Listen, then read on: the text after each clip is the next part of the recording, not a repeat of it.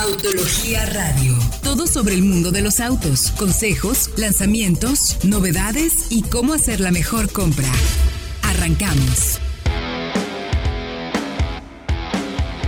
Muy buenos días, bienvenidos a esto que es Autología Radio, sábado 17 de agosto, transmitiendo en el 105.9 de FM, como todos los sábados. Queremos invitarlos a que se suscriban antes que nada, mi querido Diego. ¿A dónde tienen que suscribir? Que no se nos olvide. Suscríbanse al podcast de Solo Autos.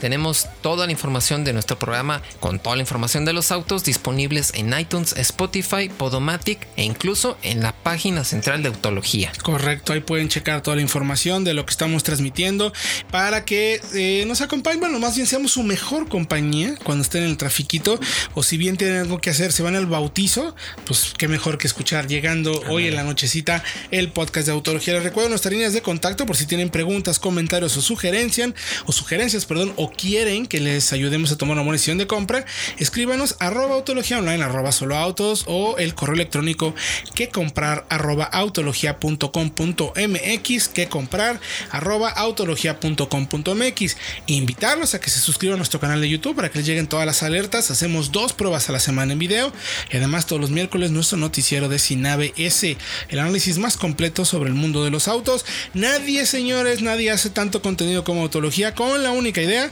de darles la mejor decisión de compra. Y dicho todo eso, te saludo ahora sí formalmente, mi querido Diego. Pues tenemos como siempre muchísima información.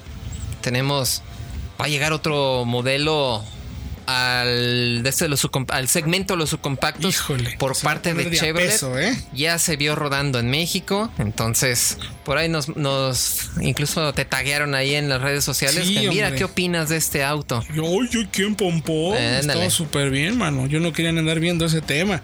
Pero bueno, interesante, vamos a hablar de eso también. Bueno, déjame saludar primero Sí. a nuestros amigos en la Ciudad de México, el buen Fred Chabot y Manuel Fernández Jaramillo. ¿Cómo estás, mi querido Manolito? ¿Andas peinadito bien hoy, así a gusto o no? ¿Cómo les, cómo les Eh, este sábado? Sí, sí, sí, pues ca- cambié el barbero. Entonces sí, Cambié el barbero, muy bien. pues claro. Hoy me recomendaron otro, entonces todavía no le, todavía no le llego al nivel a la, a la melena setentera de Fred, pero ahí vamos, Ok. todavía, todavía no me acerco al, al mullet del Puma. Pero, Ok, Ahí, ahí o, sea que mi Fred anda bien peinado ahora sí. ¿Andas con el siempre. techo abajo o no, mi querido Fredo? Exactamente, ya, ya hay sol, ya no llueve, entonces ya podemos bajar el techo y la melena se va en unas horas. Qué maravilla. Bueno, pues hablaremos el día de hoy además, eh, tal cual, les voy a decir así ya, va, spoiler alert. Chevrolet Onix que llega a nuestro mercado, ya les diremos todo el análisis contra quién compite, qué podemos esperar y sobre todo, cuándo podría llegar a nuestro mercado. La Fórmula 1, hubo unas críticas terribles la semana pasada cuando se anunció la Fórmula 1 en nuestro mercado y por ahí salieron varios entes en redes sociales que tienen, eh, pues, por, por- bueno, pues es las redes sociales, o sea, hay espacio, Sí, todo mundo tiene derecho a opinar. Algunos opinan eh, con mayor, digamos, conocimiento del tema que otros. Hay unos que de plano lo que les gusta es solamente ser incendiarios. Pues bueno, hicimos a la tarea de investigar eh, en Fórmula 1 qué tanto, porque decían que la Fórmula 1 era únicamente un lugar para venir a contaminar, que quitaban espacios públicos y bla, bla, bla. Bueno, les diremos qué aportes tiene la Fórmula 1 en el mundo de los autos, que es más amplio de lo que nos imaginamos. También tenemos un comparativo que se hizo en Chilango, York, entre la Range Rover Velar y la Audi Q8. Ay, no más chiquitos, eh, vaya que se pasean. Híjole. Y si el tiempo nos da, hablaremos de los siete apuntes en la agenda, en la libreta de Manuel Fernández Jaramillo, del Kia Niro y también mencionaremos sus rivales. Así es que, sin más, arrancamos aquí en Autología Radio. Y bueno, como ven, Chevrolet Onix. Hay por ahí unas fotos de espía que nos están llegando a través de redes sociales. Y déjenme decirles que no pinta nada mal. Ya habíamos hablado del auto Fredo, mi querido Manuel, Diego, ya habíamos mencionado el coche, pero no teníamos la certeza de si lo veríamos en México.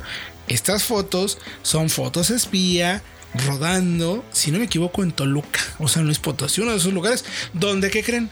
General Motors tiene plantas. Ah, casualmente. Casualmente. ¿Cómo ves, mi querido Fredo? Pues muy cerca del centro de desarrollo de General Motors, precisamente en Toluca. En Toluca. Y que de hecho ahora nos, nos llevan informes que podría fabricarse en México este auto. Un auto muy importante de General Motors, global, porque va a hacerse en China y en Brasil, además de posiblemente en México. Y ustedes dirán, pero ¿para dónde, en dónde va a competir? Porque General Sí. Motors tiene ya cuántos edades, tiene al Beat Notchback, al Aveo y al Cavalier. Pues iría precisamente en el lugar del Sonic entre el Aveo y el Cavalier. Eh, O sea, no. digamos, perdón, Un- es, es como un. eh, sería como un Virtus. un Exactamente, como un 2, río. Sí, Como un Río, como un Accent. ¿Recuerdan? Digamos, es, es tan amplio el segmento y son Sí. tantas las opciones que hay de sedanes subcompactos que encaja perfecto entre Cavalier y, y Aveo, ¿verdad? Recuerdan que cuando llegó el Virtus hace ya unos días mencionamos que convive con el Vento y que se coloca por arriba del Vento. Pues este Onix con el Aveo es algo muy parecido. Por arriba del Aveo, más amplio, pero sin llegar a lo que es el Cavalier. En este caso, por tamaño y por motores. Este plataforma nueva desarrollada por GM Psych, que es la, la alianza china que nos trae también al Aveo, al Cavalier y a la propia Buick Envision.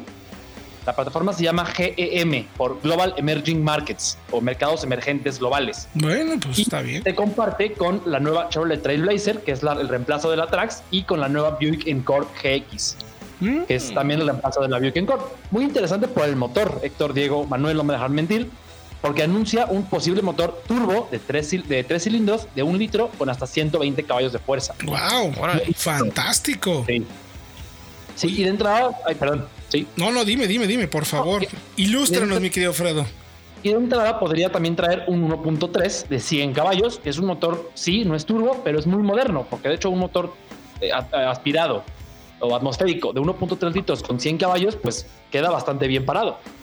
Ojo que entonces estamos hablando, mide 4.47 metros, está lejos, bueno, 10 centímetros más o menos más chico que un Cavalier. Eh, no, no me parece para nada mala apuesta y los invitamos a que hagan autología porque tenemos ya fotos no solamente del espía que está en nuestras redes sociales, sino también del modelo como tal.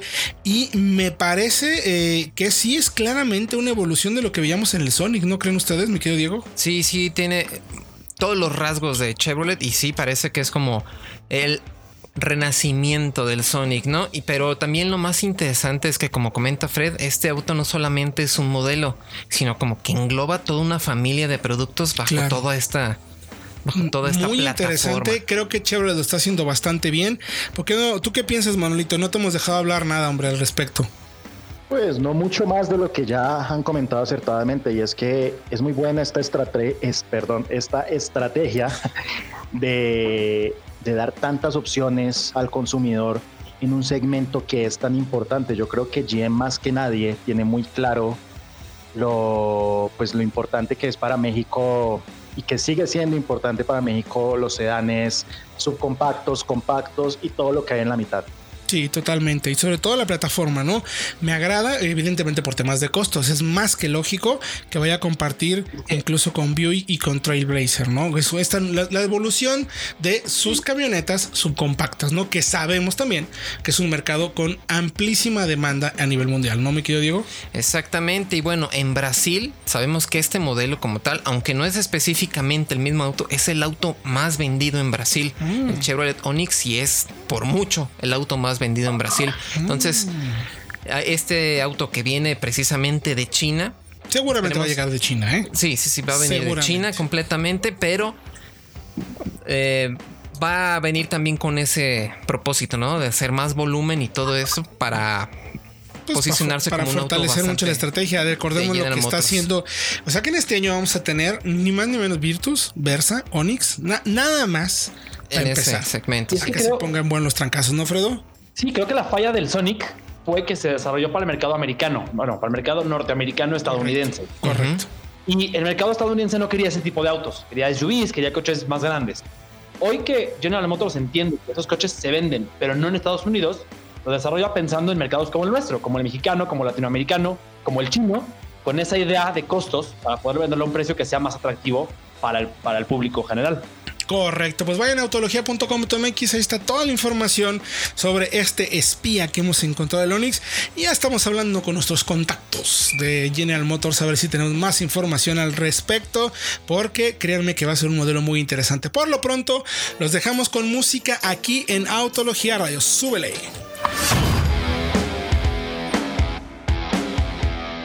Estamos de regreso en Autología Radio. Recordar nuestras líneas de contacto por si tienen preguntas, comentarios y sugerencias. Arroba Autología Online, arroba Solo Autos o nuestro correo que comprar arroba. ¿Por qué? Porque les vamos a contar toda la información para que tomen la mejor decisión de compra. Hacemos análisis constantemente, más de 12 notas al día.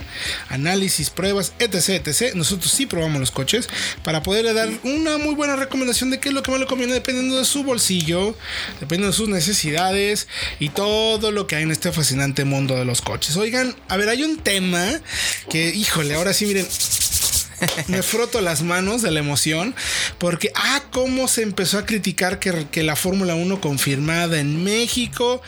Hubo cualquier cantidad de personajes desacreditando si era deporte o no, que, que eso no es que eso de deporte que tiene, que mejor el béisbol, que el fútbol, que por, bla, bla, bla. Nomás un dato, ¿eh?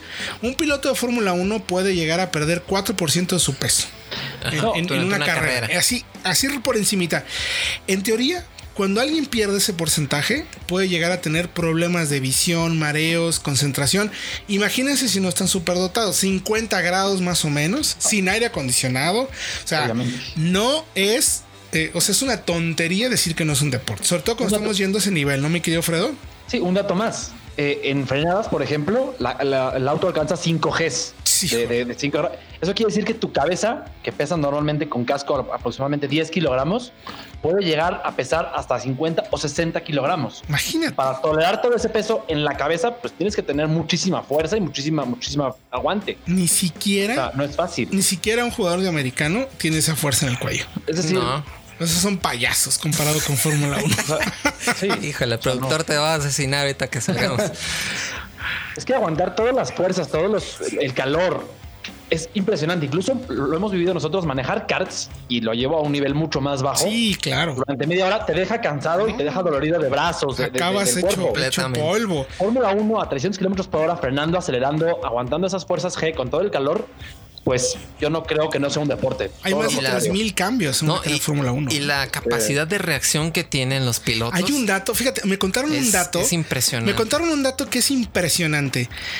La velocidad, o sea, cuando entran al, al túnel de Mónaco antes de la, de la, curva donde Checo tuvo el accidente sí. hace varios años, es tal la velocidad con la que el piloto cambia de estar bajo el techo, o sea, de, de, la zona oscura a la zona iluminada, que los pilotos cierran un ojo y abran el otro. Porque es más rápida, el es más rápido el Fórmula 1 que la rapidez de la, de la, retina para acostumbrarse al cambio de luz. Uy, pues Lo no tienen que hacer así. Sí. Sí. Imagínate esa chicana a ciegas. Entonces van con un ojo cerrado para tener, estar acostumbrado a menor, menor eh, iluminación y luego luego abren el otro cuando hacen el cambio para poder luego luego mirar y no, no hacer ese cambio de en la retina. Es más lenta la retina que un auto Fórmula 1, no más ese dato. Pero bueno, a ver, el Fórmula 1 ha aportado tecnológicamente a lo largo de la historia muchísimas cosas. Uno de los temas principales, y no me dejarán mentir, es aerodinámica, finalmente. Aerodinámica, exactamente. O sea, no hay nada, como bien sabemos, cuando uno de los puntos más importantes para la movilidad es primero eh, vencer la, el, el, estar quietos. Es donde más se consume, más gasto, más todo. Pero una vez que ya vamos andando, el segundo reto es ahora cómo romper el aire, la resistencia aerodinámica. Y Fórmula 1, en ese sentido, Manuel, no me dejarás mentir, es experta en el tema, ¿no? Sí, porque mira, todos estos conceptos como el carenado, los alerones, la posición de los mismos alerones fijos móviles, todos estos ajustes, pues derivaron justo de esta necesidad urgente de mejorar, eh, por decirlo así, la adherencia, sobre todo a altas velocidades en curva y ni siquiera en curva, incluso en una recta para vencer este efecto de elevación. Lo que ya tienen muchos autos de calle es eso, y es que no es solo la aerodinámica, sino vamos hacia un concepto más global de lo que es el automóvil para la gente, pues está la seguridad. Claro. Y es ahí donde entran conceptos como el control de tracción, como los sistemas de frenado. De hecho, los primeros frenos carbonocerámicos, adivinen dónde se crearon. Ahí. No, deja de eso, los frenos de disco. Los frenos de disco. Tal cual. Ahí que ya tienen ya casi todos los autos. Exactamente. Entonces, son muchos conceptos que se desarrollan en estas condiciones extremas y que eventualmente con el paso de los años pues van trascendiendo hacia los vehículos que usan todas las personas y al final es un beneficio para la gente porque es una cuna tecnológica, es el trabajo de decenas, de cientos de ingenieros, de personas que están siempre queriendo mejorar, pues sí, cómo ganar en una carrera, pero al final eso le llega a toda la demás gente y es un beneficio que se ve a nivel global en cuanto a desarrollo tecnológico. Entonces, completamente. Pues criticar este estos temas eh, muestra una ignorancia, digamos, flagrante y una visión muy limitada de lo que, completamente. son las cosas, ¿no? Sobre todo porque está el dato duro. O sea, ese carenado que mencionas tú, que ese piso plano que se tiene en un vehículo de Fórmula 1 para evitar precisamente turbulencias y entonces la penetración aerodinámica sea menor. Por ejemplo, hay un modelo de Volkswagen que es el, el Lupo 3 litros, que es un concepto de muy bajo consumo. De hecho, en algún momento se llamó 100L porque recorrías 100 kilómetros con solo un litro. Esa era la meta de ese vehículo. Bueno, pues tiene ese principio. El piso es completamente plano, por ejemplo, ¿no? Es un tema eh, importantísimo en ese sentido. Otro tema, como mencionabas, mi querido Diego, eh, los frenos de disco, los frenos carbonocerámicos que se desarrollan ahí, pero también recordemos que en los 60 eh, Lotus tenía el primer, desarrolló el primer cockpit o optina o como le quieran llamar, que es donde va el piloto, de fibra de carbono. Fibra de carbono. Después Bugatti lo hizo en finales de los 80 con un de super deportivo, que bueno, la gente va a decir, bueno, pues es un de super deportivo, eh, está como muy canijo. fue a producción. Pero primer auto de producción que se considera con eso. Y hoy en día lo vemos ya en vehículos, por ejemplo, como un BMW i3. Exactamente. La marca desarrolló el, el cascarón de ese auto en fibra de carbono. ¿Por qué? Porque es muy ligero, pero es altamente rígido. Es más del doble de lo que tiene un vehículo de aluminio de acero, ¿no? Exactamente. Y aquí viene otro tema muy interesante. Hemos visto cómo los autos de Fórmula 1 se meten en unos choques tremendos. Claro. Con una cantidad de fuerzas G impresionantes a velocidades que también en un auto normal sería muy difícil sobrevivir. Y vemos que el piloto sale caminando sin ningún problema. Ese es otro de los puntos que se ha visto como la tecnología de los autos de carrera en realidad llega a los autos de calle. Efectivamente. Porque todas estas zonas de programadas de, formación lo podemos ver en cualquier auto. Vemos cómo, por ejemplo, comentan de que no, los autos viejos duran más, todo esto, pero en realidad este tema donde la energía se absorbe a través del auto y no llega hacia el hacia los ocupantes, realmente es viene de, las carreras, ¿no? Tal cual vemos cómo vuelan los, autos en mil pedazos, pero, el piloto donde tiene que ser piloto va completamente seguro. Otro tema de desarrollo de la Fórmula 1, cajas semiautomáticas. Sí. En, en, principios de los 90 el equipo Williams podía cambiar cuatro o cinco veces más rápido que las manuales y eso evidentemente ayudaba a mantener el motor siempre en un rango de giros adecuado, evitaba que el auto tuviera más pérdidas incluso en curvas y luego también Williams que ha sido me parece una de las marcas, una de las escuderías, perdón, eh, con más avances tecnológicos en, ese tipo de materias, eh, desarrolló una especie, pues digamos, de suspensión activa que permitía al vehículo variar alturas. ¿Para qué? Para que la aerodinámica nunca fuera afectada, que el coche fuera siempre neutral en curvas, en movimientos. Y eso finalmente digamos que se, ha prácticamente migrado a los vehículos que conocemos hoy en día. Hay barras, por ejemplo, activas, barras establecedoras activas en BMW, en las camionetas, para evitar rolling. Eh, Citroën, por ejemplo, en el 94 tenía un modelo que se llamaba Shantia, que fue el primero en utilizar barras estabilizadoras neumáticas para evitar el rolling. ¿Con qué? Con la idea de la seguridad, ¿no? Con de que siempre vayamos realmente seguros. Así es que aquellas personas, como bien mencionaba Manolito, que critican al deporte motor o a la Fórmula 1 de una manera quizás tan barata, bueno, pues los invitamos a que vayan aquí a Autología y estén bien informados de que la Fórmula 1, además de que es un espectáculo increíblemente bueno, es un laboratorio de desarrollo del que se han importado muchas tecnologías en beneficio del mundo de las autos. Hablemos, no hablemos de los híbridos, porque hay nuevos sistemas, evidentemente, de recaptura de energía eléctrica que se están desarrollando en Fórmula 1 y que seguramente mucho del software y de los sistemas, de las baterías, de todo lo que está alrededor de eso, de alguna manera va a terminar llegando a los vehículos de calle. Por lo pronto vamos a dejarlos con algo de musiquita aquí en Autología Radio. Regresamos con más información después de esta buena rola este sabadito lindo.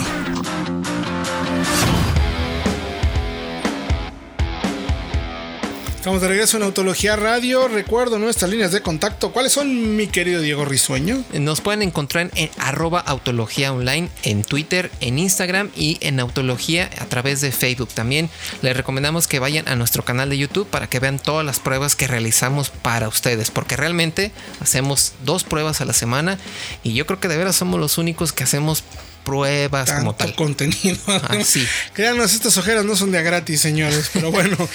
Oigan, se nos olvidó mencionar un tema importantísimo Sí, en el desarrollo de Fred Fórmula andaba- 1 y Fred estaba tal cual hirviendo como el aceite. Ajá. A ver, Fredo, otro aporte interesante de la Fórmula 1 para los autos de calle o la industria automotriz en general. ¿Cuál es, mi querido Fredo? Pues son los aceites, porque hablamos de tecnologías como la suspensión, que ayudan a hacer el auto más cómodo, o las cajas, que ayudan a hacerlo más eficiente.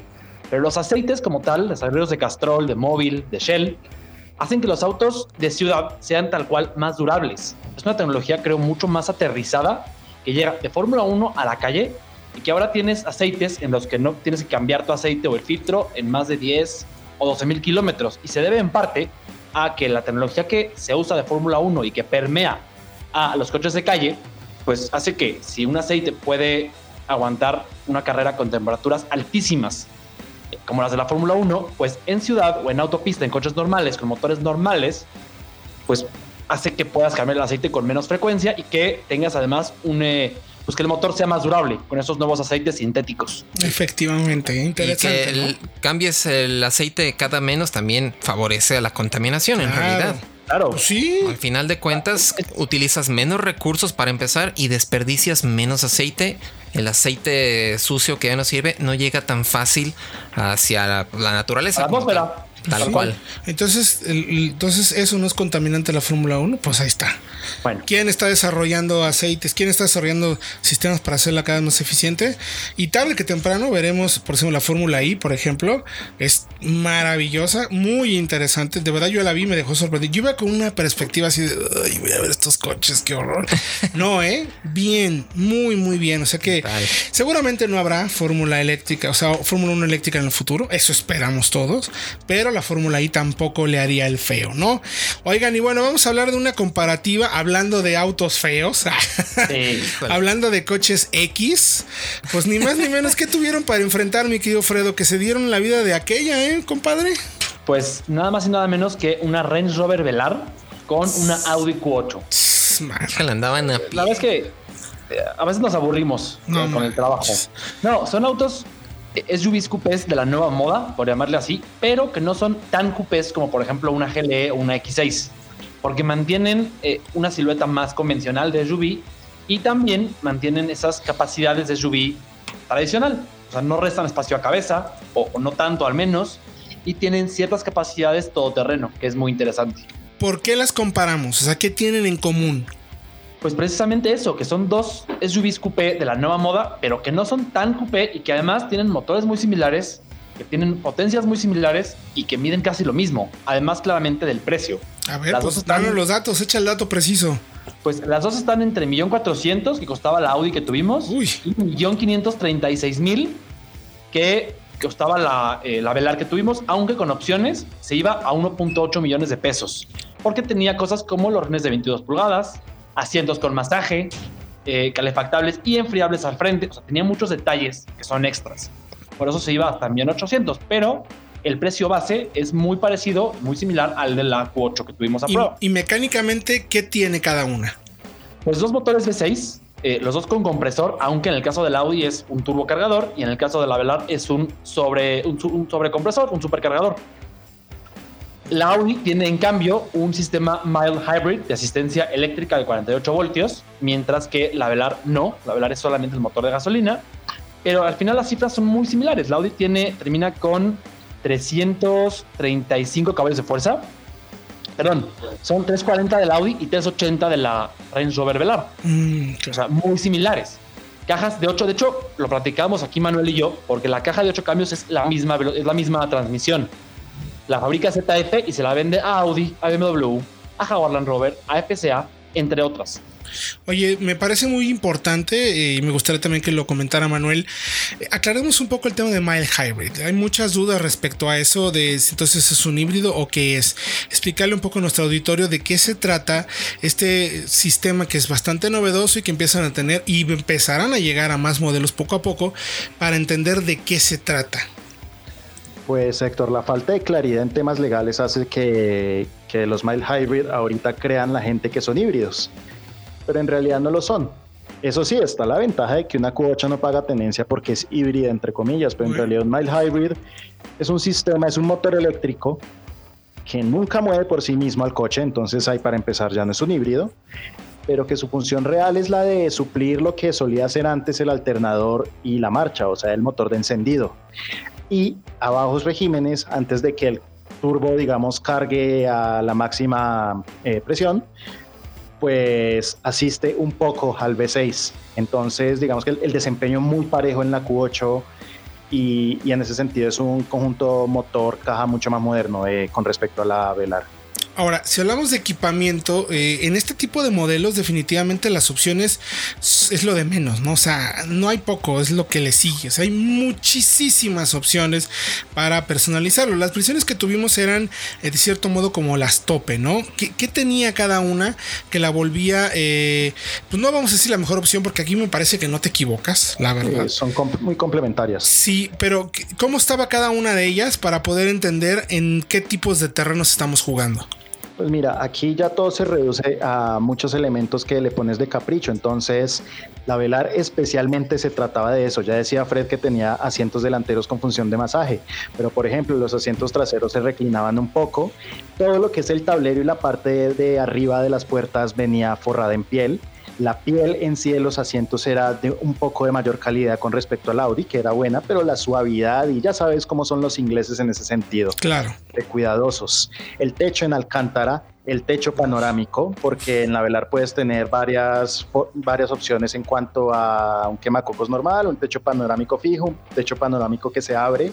O sea, son configuraciones muy específicas, entonces es muy difícil que haya dos autos exactamente iguales. Wow. Eso está padrísimo, sobre todo para alguien que busca exclusividad y que está pagando 1.5 melones, ¿no? Sí, y en cambio Audi se ve un poco más por el tema de la calidad, porque en la calidad real, porque una cosa es que toques materiales vistosos y otra cosa es cómo esté armado como tal el coche, y en ese sentido la alemana saca la cara en cuanto a la precisión de ajuste de cada pieza, en cuanto a las uniones, en cuanto a, la sensación que te transmiten, por ejemplo, los botones, a la calidad gráfica de las pantallas, porque la, la Velar es muy vistosa, ambas tienen un sistema de dos pantallas táctiles en toda la consola, pero en la Audi hay unos gráficos que son más simples, pero más fáciles de manejar y la pantalla tiene una mejor respuesta. Entonces, son dos autos muy avanzados, pero cuando hablamos en cuanto a la facilidad de uso y en cuanto a la calidad general, saca la delantera la Audi. Mm, muy bien, me parece muy interesante. ¿Qué te parece si regresando del corte nos cuentan ya dinámicamente qué tal se manejas y luego le damos paso a los siete puntos que tenemos que ver de Kia Niro, porque evidentemente el mundo de los híbridos cada vez es más importante. Les recuerdo que nos tienen que escribir en arroba autología online, arroba solo autos o bien al correo que comparar arroba autología.com.mx para que nos manden sus comentarios, sugerencias, preguntas y le ayudemos a tomar una buena decisión de compra. Si nos estás alcanzando apenas, te recordamos que vayas al podcast de Autología que lo puedes encontrar bajo la marca o bajo el nombre de Solo Autos en, en Facebook, no, hazme favor. En Podomatic, en iba a decir Instagram. No, no, no. en Podomatic, Spotify, iTunes e incluso en la página en el home de Autología. Ahí lo pueden reproducir. Así es que vamos por lo pronto a hacer un corte y regresando les contamos cuál es nuestra favorita de estos dos super SUVs del mercado y todo sobre el Kia Niro aquí en Autología Radio. Estamos de regreso en Autología Radio, último bloque, arroba Autología Online, arroba Solo Autos, la página www.autologia.com.mx. Los invitamos aquí en nuestras redes sociales, ¿no? Vayan a Facebook, nuestra cuenta Autología Online, nuestro Twitter, ahí. Instagram, ya superamos los 10 mil seguidores. Estamos a full, ya tenemos Instagram TV. Entonces, ahí vamos poco a poquito, ya rebasamos el millón de páginas vistas, hacemos tres pruebas a la semana. No, bueno, bueno, cuánta información para ayudarte a tomar una mejor decisión de compra. Así es que no dejes de escribirnos. Y si tú eres alguien que tiene más de un millón y medio de pesos y no sabes qué comprarte, seguramente, seguramente así es. Suele pasar. Estamos hablando de dos SUV que son una chulada, que tuvieron la oportunidad de dejar en la Ciudad de México, el buen Manuel Fernández Jaramillo y Fred Chabot. Ya nos hablaron un poco de calidad de materiales, ensamble, el look and feel, mecánicas, tamaños, todo lo que se puede ver y tocar, pero ahora nos van a contar qué tal se manejan, chicos. Arránquense como Gordon Tobogán. Pues primero me parece importante mencionar que la Range Rover Velar es la eh, descendiente directa de la Range Rover y de la Discovery. Entonces, en ese, eh, en ese aspecto tiene ventaja importante siendo un SUV respecto a las capacidades todoterreno de, de la Q8. Porque las dos tienen suspensión adaptativa, suspensión neumática. Pero es que la Velar puede elevarse mucho más, especialmente en el eje trasero, para tener una mayor eh, altura respecto al suelo y una mayor capacidad general de entrada, salida y el ángulo ventral también. Como tal, creo que es importante porque siguen siendo SUVs.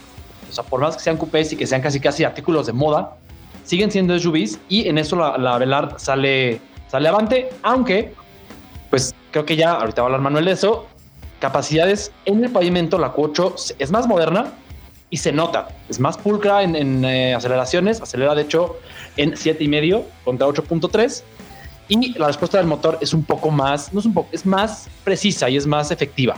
Eso principalmente al mild hybrid, ¿no? Como mencionamos, es una asistencia eléctrica de cierta manera que le ayuda en la parte baja a tener un poquito más de punch, ¿no? En pocas palabras. Eh, sí, Héctor, porque es que una cosa son las sensaciones y otra cosa son los números reales. Si nos ceñíamos a las sensaciones, el motor supercargado de la Velar era más inmediato, la respuesta al acelerador era, digamos, que eh, tú lo sentías como reaccionar y casi como te hacía mover el cuello cada vez que la acelerabas desde parado.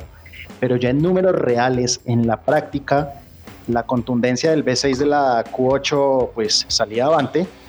Y además eso le tienes que sumar que que en otros apartados como el chasis y los frenos también es mejor la Audi. La Audi es una camioneta mucho más plantada en autopista. Eh, los frenos, pues, o sea, desde 100 kilómetros por hora eh, se detuvo en menor distancia.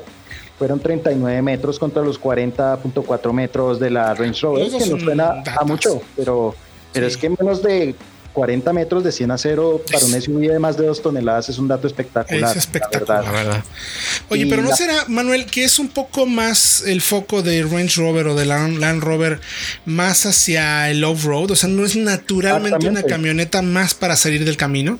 Justamente esa dualidad de la Range Rover hace que sacrifique un poco en su desempeño pues dentro del asfalto, porque recordemos que esta es la misma plataforma de la Jaguar, de la F de la F-Pace.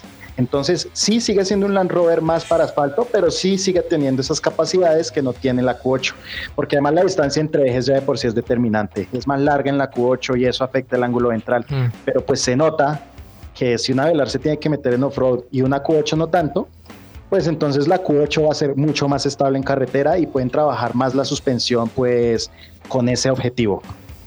Sí, pero me, llama muchísimo la atención que, por ejemplo, Land Rover como marca, en realidad es una marca de todo terreno, todavía. O sea, a pesar de que sus vehículos son completamente lujosos, están súper bien terminados, lo que comentabas, las pantallas, que incluso los diales tienen pantallas, todo esto, no dejan de tener toda esta... Todas estas capacidades todo terreno que, por ejemplo, en otros vehículos como la Cayenne, que también ya la probamos, son paquetes opcionales y aquí también pues vienen de serie, tal cual.